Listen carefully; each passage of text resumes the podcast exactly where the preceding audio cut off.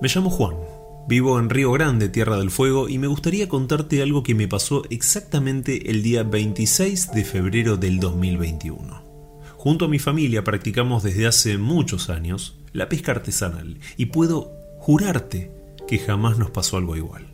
Ese día nos fuimos, como tantas otras veces, hasta el Cabo Espíritu Santo. Este lugar queda a unos 165 kilómetros aproximadamente desde nuestra casa. Llegamos cerca del mediodía y aprovechando la marea baja con mi hijo colocamos las redes. Después comimos algo, nos pusimos a pescar con cañas también, caminamos, tomamos mate, el día estaba espléndido realmente. Después armamos la carpa y dejamos todo listo.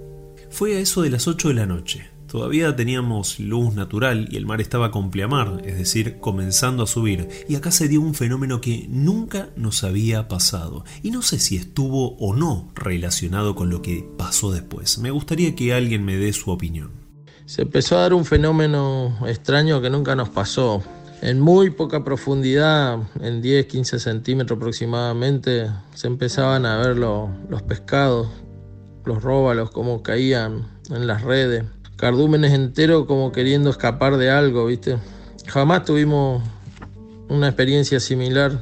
Con mi mujer nos miramos y, tomamos la decisión de, levantar el campamento. Al final no íbamos a hacer la noche porque el pescado, una vez que se saca, hay que agarrar y, y ir cuanto antes a la casa, ¿viste? Cuando la marea, a eso de las 23.30, comenzaba a bajar, el mar. Con mi hijo fuimos a sacar los pescados de las redes y volvió a ocurrir otro fenómeno. Empezó a haber movimiento en el cielo. Empezamos a ver en el cielo algo único, te lo puedo asegurar, al menos para nosotros.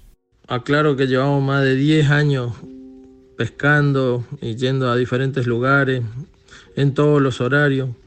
Nunca vimos nada parecido. Y esa noche con la luz de la luna, que, estaba llena, era un hermoso día, estábamos sacando el pescado y, se podía observar todos esos movimientos que te cuento, ¿viste? Impresionante. Había muchas luces, muchísimas, que aparecieron sorpresivamente y comenzaron a moverse hacia todos lados y en algunos momentos a velocidades impresionantes. Los movimientos eran en vertical, horizontal, se quedaban estáticas, era increíble. Y así como así, desaparecieron. Nosotros continuamos el trabajo y más o menos a eso de las 4 de la mañana teníamos todo listo y comenzamos la vuelta.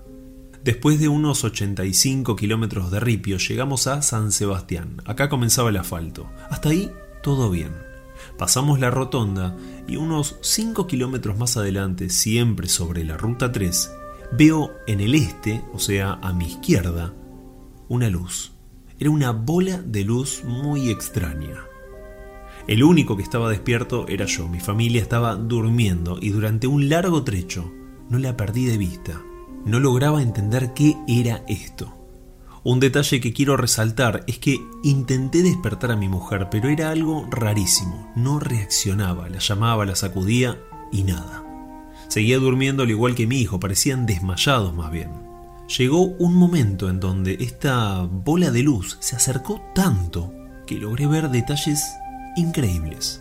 Y llega un punto que, esa esfera se me, se me acerca tanto que la puedo llegar a ver cuatro veces el tamaño de la camioneta. La camioneta tiene 5 metros, pero, pero eso tenía, no sé, calculo que 20, 30 metros de diámetro aproximadamente y, comenzaba a verle tan cerca que mm, no sabía, o sea, me, tenía escalofríos, se me paraban los pelos. La ruta 3 para colmo estaba, estaba cerrada por las fronteras, ahora no, no trabaja, entonces no existe el tránsito a esa hora en la ruta 3. Y empecé a tener miedo y podía observar por la ventanilla de la camioneta que estaba polarizada, la veía al lado izquierdo que, se me venía acercando y no emitía rayos como el sol, sino que era eh, solo una luz que tenía, como si fuera una, especie de luna que se, que se acercaba y se acercaba, ¿viste?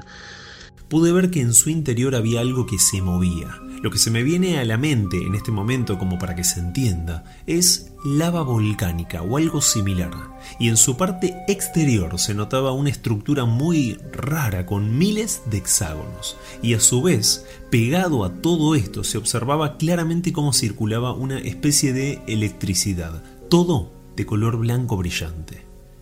Para comprender la situación, estaba más o menos a unos 30 metros de la camioneta, lo suficientemente cerca como para ver cada detalle que te cuento, y fueron muchísimos kilómetros.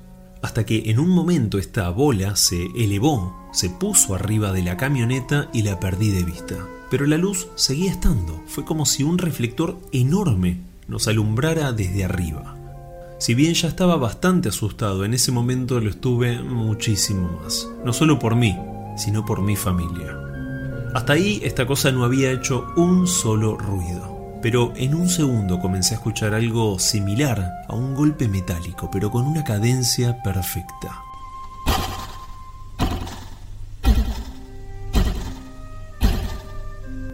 De repente noté que dejó de alumbrar el auto y el sonido se alejó.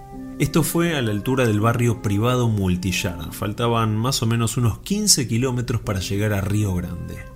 Llegando al barrio El, Murtillar, que, está ahí cerca, es un barrio privado que da a la playa, eh, ya la luz sale, deja de, de encandilarme a mí y cuando miro por el espejo retrovisor del lado derecho puedo ver que esa luz eh, se iba con orientación hacia Chile, encandilando y alumbrando todo el campo, se iba iluminando.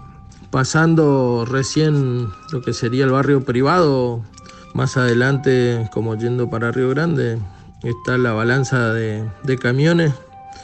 Y recién ahí mi mujer se despierta y soy el único testigo porque todos los intentos que tuve por despertarla no, no pude no tengo filmación porque no, no, suelo utilizar tampoco el, teléfono. Es, ella la que se, ocupa del teléfono y, yo me ocupo de manejar y no... Eh, estaba tan asustado que no, la verdad la cabeza no me daba ni, ni para agarrar el teléfono. Y bueno, después de todo eso que me pasa, es como que quedé con mucha intriga queriendo saber algo más sobre todo esto.